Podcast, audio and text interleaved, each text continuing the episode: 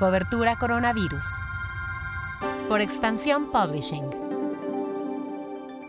Hola, soy Mónica Alfaro y te presento lo que sabemos hasta el momento sobre el coronavirus. Noticias.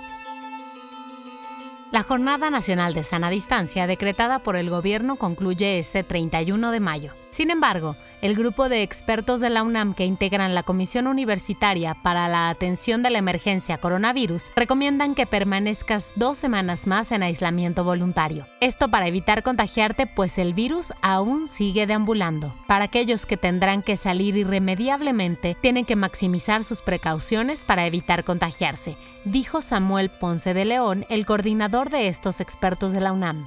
Hasta el corte de esta edición, México superaba las 9.000 muertes, lo que nos coloca entre los 10 países con más decesos, entre Bélgica y Alemania.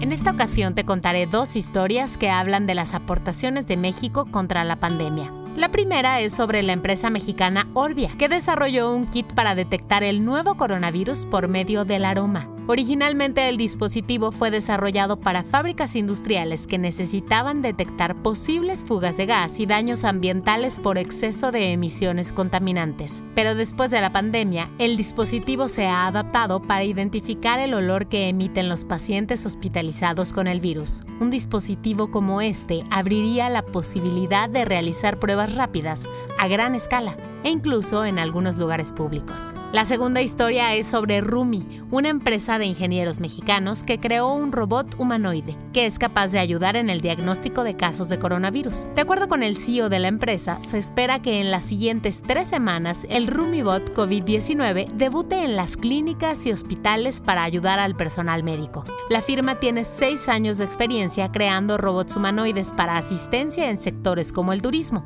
retail o bancos. Pasamos a lo que pasa en el mundo.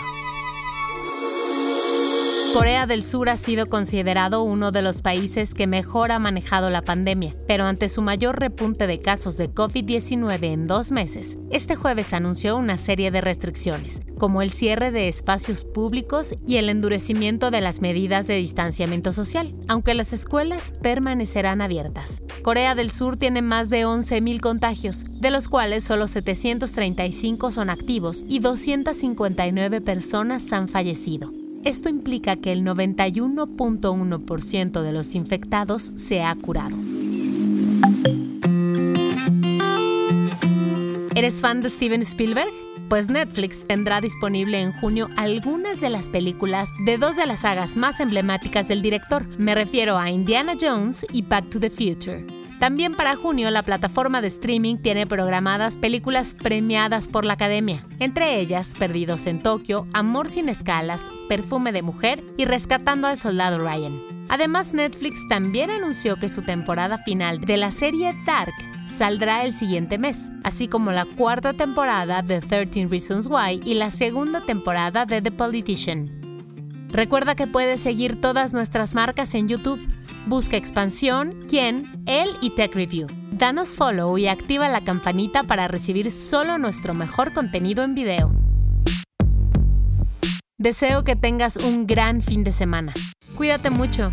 Nos escuchamos el lunes.